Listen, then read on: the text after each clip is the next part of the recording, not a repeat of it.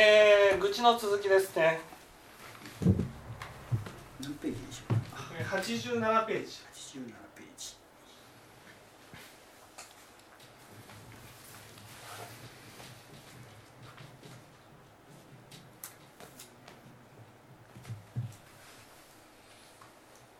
えー道に惑えるものは多くこれを悟るものは少なし。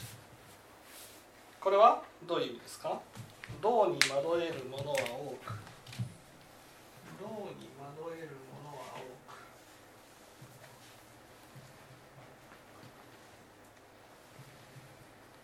この場合の道は、まあ、道ですから、まあ、真理の意味でしょうかね、まあ、愚痴の戒めということでずっとここはついてますから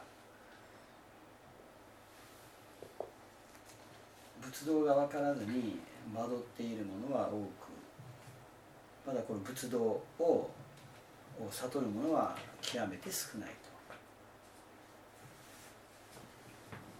と。ん？だどういうここ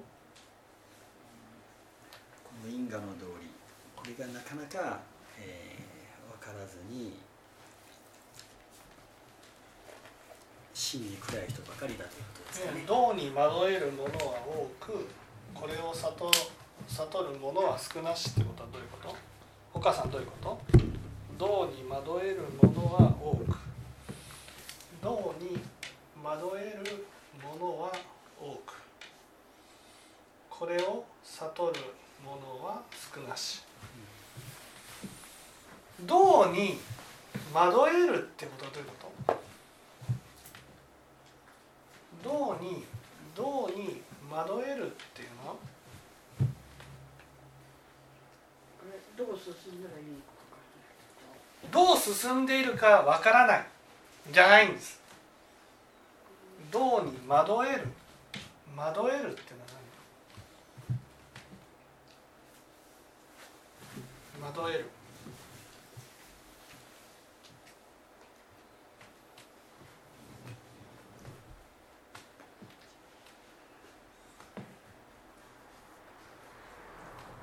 覚えて迷ってる惑える。惑えるっていうのは？惑える。道に惑える。はい迷ってるうん。迷ってる。惑える。道に惑えるものは多くこれを悟るものは少なし、ね、こういう時にはお母さんだったら道に惑うってことはどういうことかっていう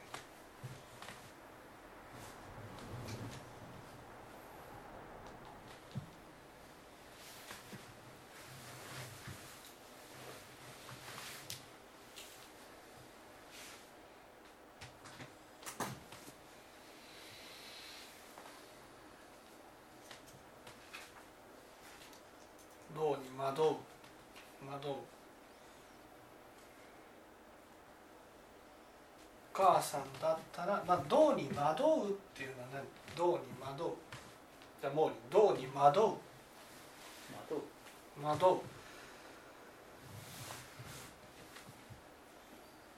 うん自分はうん。仏法の通りに進んでると思ってるけど、うん。実は自分の考えで進んでるうん近いけどちょっと。違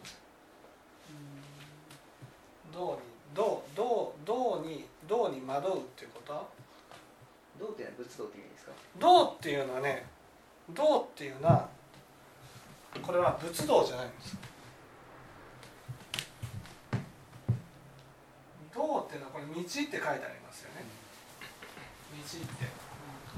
道っていうふうに書いてあるってことは私はこういう道を進んでいるとか私はこういうことを実践しているとか私はこういうふうにやってるとかねそれね私はこういうことをやってるっていう形を問題にすることを道っていうんですだから道に惑えるっていうことはね形にとらわれるっていうことなんです。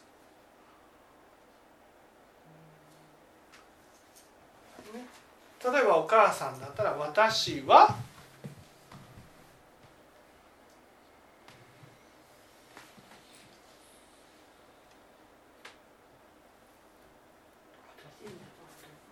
私は聴聞をしているから大丈夫っていうふうに思うっていう。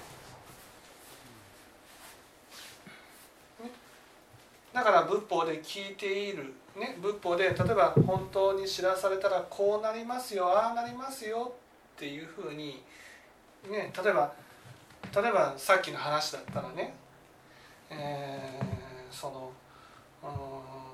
自分がその悪をねそのやってる時にああ自分ってこんな悪をやっちゃってるなってあ本当にこうなんでこんな悪が起きるんだろうとかね。例えば人を責める人を責める心が起きてきた時に本当は責めたくないんだけどどうして責める心が起きてくるのかなとかね。そういうふうに何て言うんですかね自分の中に一本筋が通っているものがあった時にね、それが今の自分の悟りのレベルかとしてたできないとしてもそれをやるのが正しいってなった時にはそれになってない自分に対してね例えば本当は悪に対して懺悔しなければならないのに懺悔の心が起きずにね例えば人に対して不満の心が起きてくるとなった時にねああ本当この不満の心が良くないなっていうふうに思えるかどうかってことなんです。それを私たちは何て言うんですかね正当化しちゃうんですよ無意識のうちに。例えば仏法を聞いて、ね、聞いている時にこういうことですよって聞いた時に自分はどうかなって振り返ってほしいわけ。こういう心になりますよ。ああれ？私こういう心になったことがあるかな？とかね。こういうふうに思ってほしいわけ。なってなかったとしたらああなんでならないんだろうと思ってほしいわけ。例えばお母さんだったらね聞きながら目をつぶってしまうってなった時にちゃんと聞けていたら目はつぶらないものですよって聞いたら目をつぶってしまうとしたら都合が悪いから。なんだなって思えてるかってことなんです。ああまた都合が悪いから目がつぶっちゃってんだなって思ってるかどうかなんです。それをどうに惑うっていうのは私は目をつぶった方が真剣に聞けるとか。こういうふうになるのがどうに惑うっていうことなんです自分はこの方が真剣に聞けてるんだ。そのうちなんだ頭の中がこう眠くなってきてこうなったとしても まあ今日は聞けなかったなぐらいで終わる終わらすっていうかねでもちゃんと聞こうとして毎回ちゃんと聞こうとしてるんだっていうねそういうふうにこう自分はちゃんと聞いてるっていう仏教っていうのはね懺悔の教えなんですよ。あこれもできてなかったなこれもできてなかった省しないとなっていうふうになっていくことが大事なわけ。でも私たちはどうに惑うとこれでよしこれでよしこれでよしってなるわけ。あ私はできてるできてるできてる。あこれで大丈夫大丈夫大丈夫大丈夫。あこれこれは聞かなくてもこれは何回も聞いたみたいなね。その何て言うんですかね。自分は例えばね過去はそうだった過去は責めていたかもしれない。今は責めなくなったかもしれない。でも過去は責めていたとしたら責める話を来たら「ああそうだったなそうだったな私も本当に責めるって心があったら恐ろしいな」っていうふうに今はなかったとしても責めているっていうことに対してね何度でも何度でも懺悔が起きるはずなんです。それがどうに惑うっていうことはその全部正当化しちゃうんです。ね、例えば私たちが人に対して不満が起きた時にね仏法をちゃんと聞いていたとしたら「いやまた不満の心が起きてきたよ」いや出てきたなどうしようかなっていうふうに思うことが大事なわけ。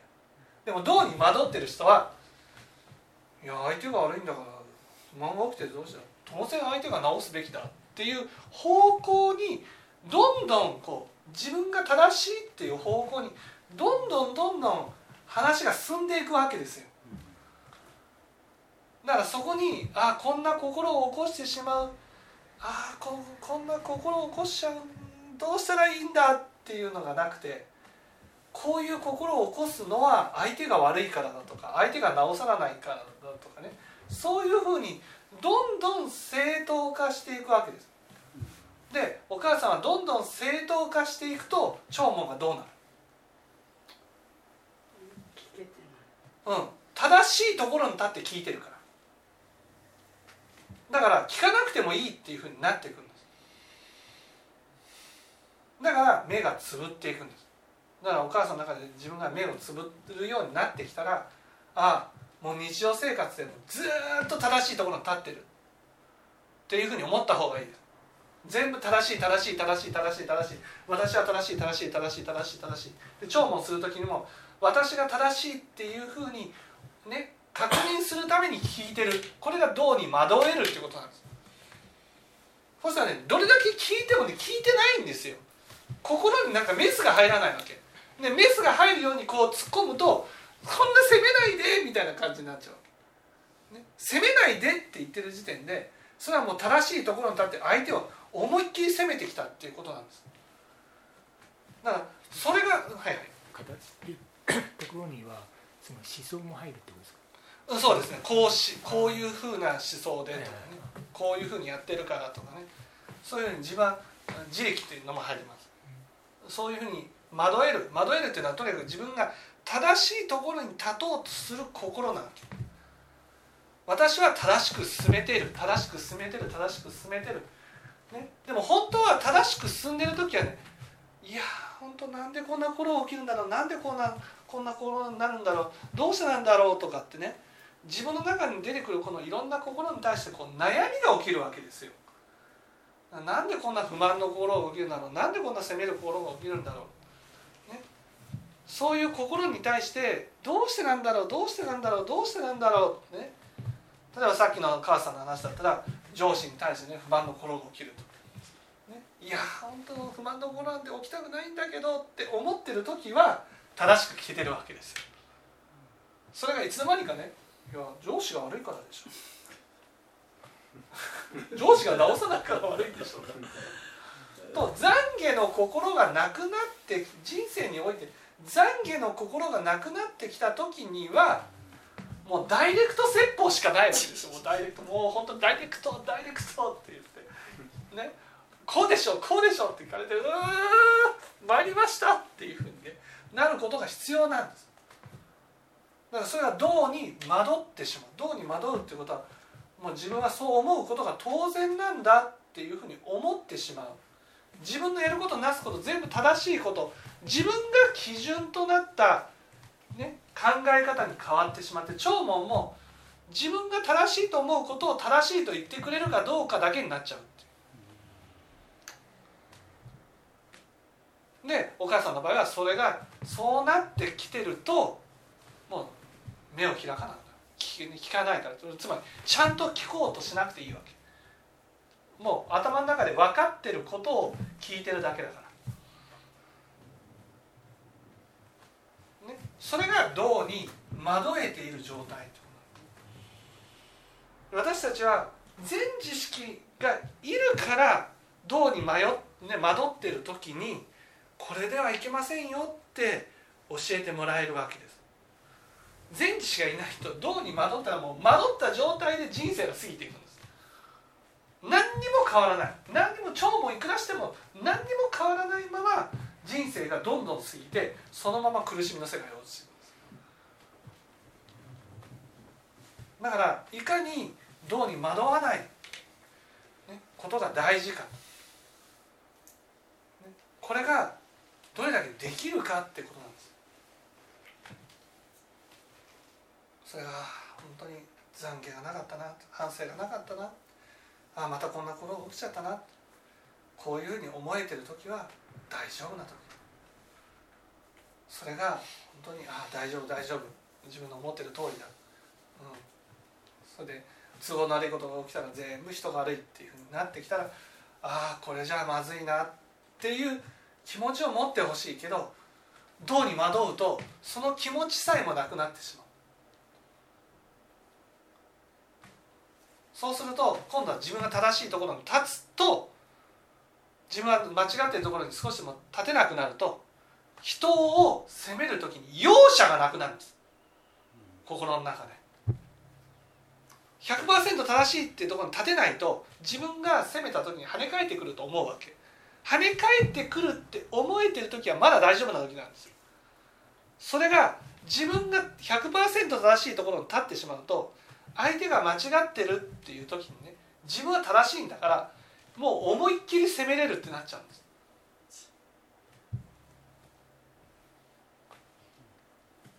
これが恐ろしい。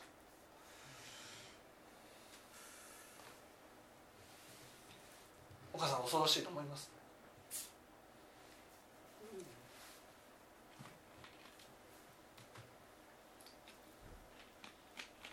この日に困ったなはい困ったな困ったなうんそれが正直なこしいな恐ろしいなっていうふうになるためにはどうしたらいい？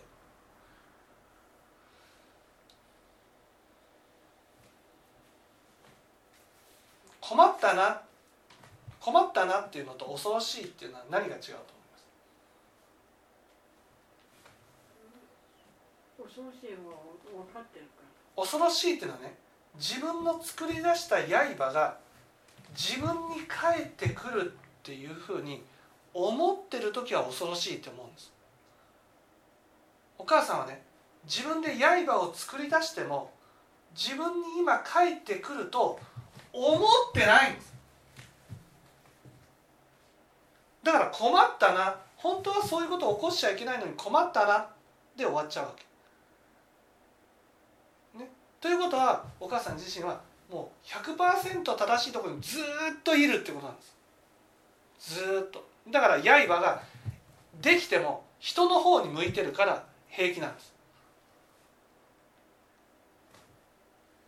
それが帰ってくるんだな帰ってくるんだなっていうふうに思えるようになったら一歩前進。そしたらね弔問姿勢もからわあこれは刃を作らないように作らないようにしていかなくちゃなっていうふうになる。それが今は刃を作ってもへっちゃらなんです。だからへっちゃらってことはね自分に返ってきたら耐えられないような刃を平気で作るってことなんです。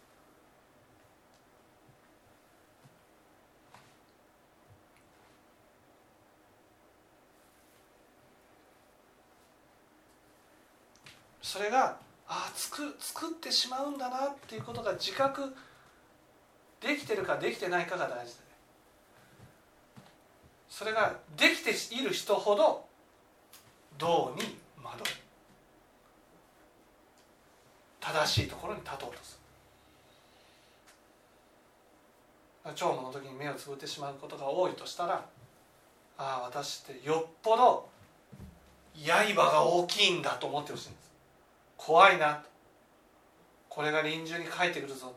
自分の方に向かってくるぞと。恐ろしいな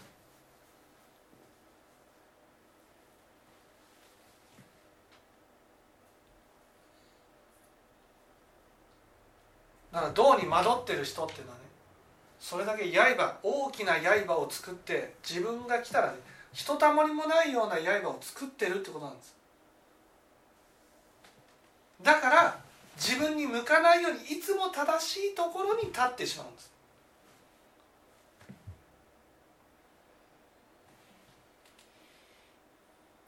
だからね自分は苦しくないから不安じゃないから大丈夫だって思っちゃうんです。でも仏教はね自覚がないから恐ろしいんだって教えられるんです。自覚ができないほど刃が恐ろしくなってるってことなんです。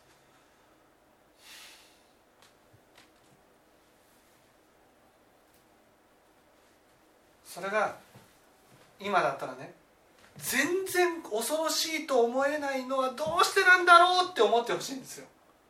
恐ろしくないから別にん？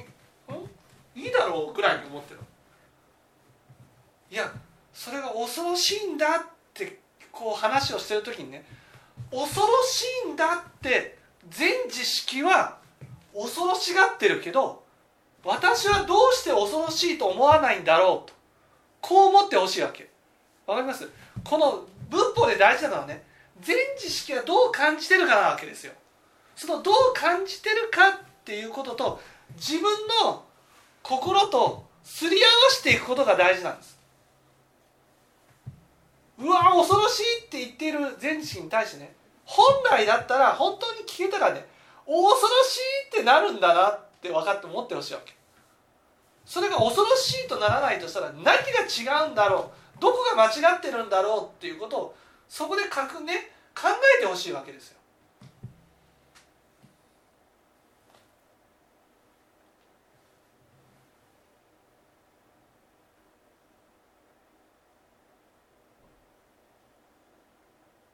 それがお母さんの場合ね単なるお話として聞いてるのか現実に差し迫った問題として聞いてるのかの違い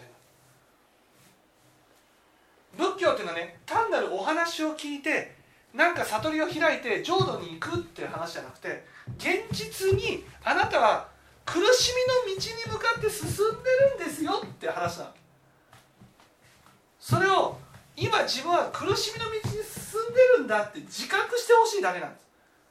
わこれはまずいぞ。こんな状態でやってたら大変だぞっていうふうに思ってほしいんです。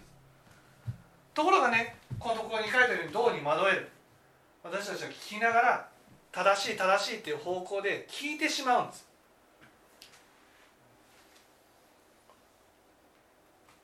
だから聞きながら全部聞き流しちゃうんです。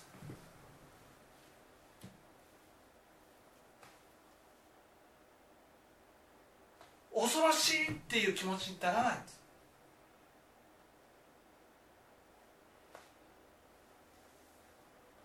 いやこれは大変だな。なんで自分の心が響かないんだろう。恐ろしいと思えないんだろうっていうふうに思ってほしい。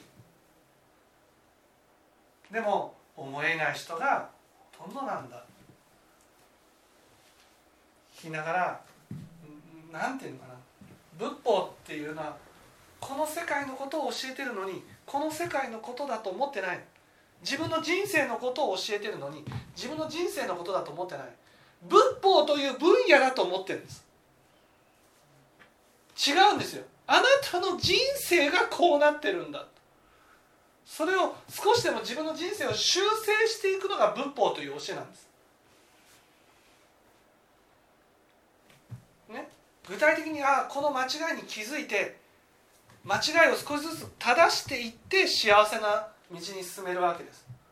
それを間違いにね間違ってるんだっていうふうに気づけるかどうかっていうのは話をしてる人の言ってることと今の自分との差なんですよ。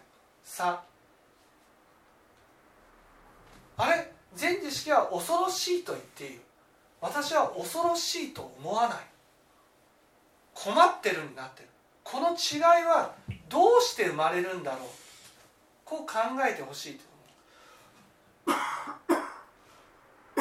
なんで恐ろしいと思えないのか。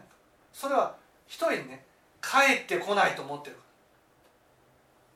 そして帰ってこないって思ってる時は私たちはへっちゃらで恐ろしいことを思えるんです。それが恐ろしいってことなんです。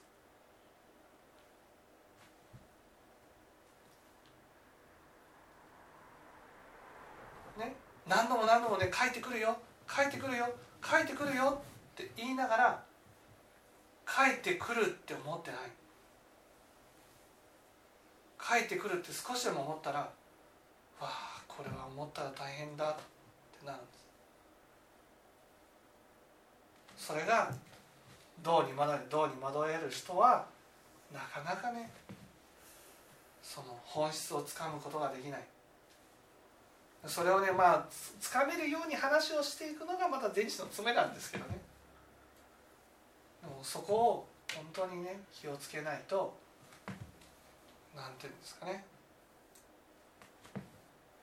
聞きながら全部聞き流してしまうということになってしまう。それは非常にもったいない。やっ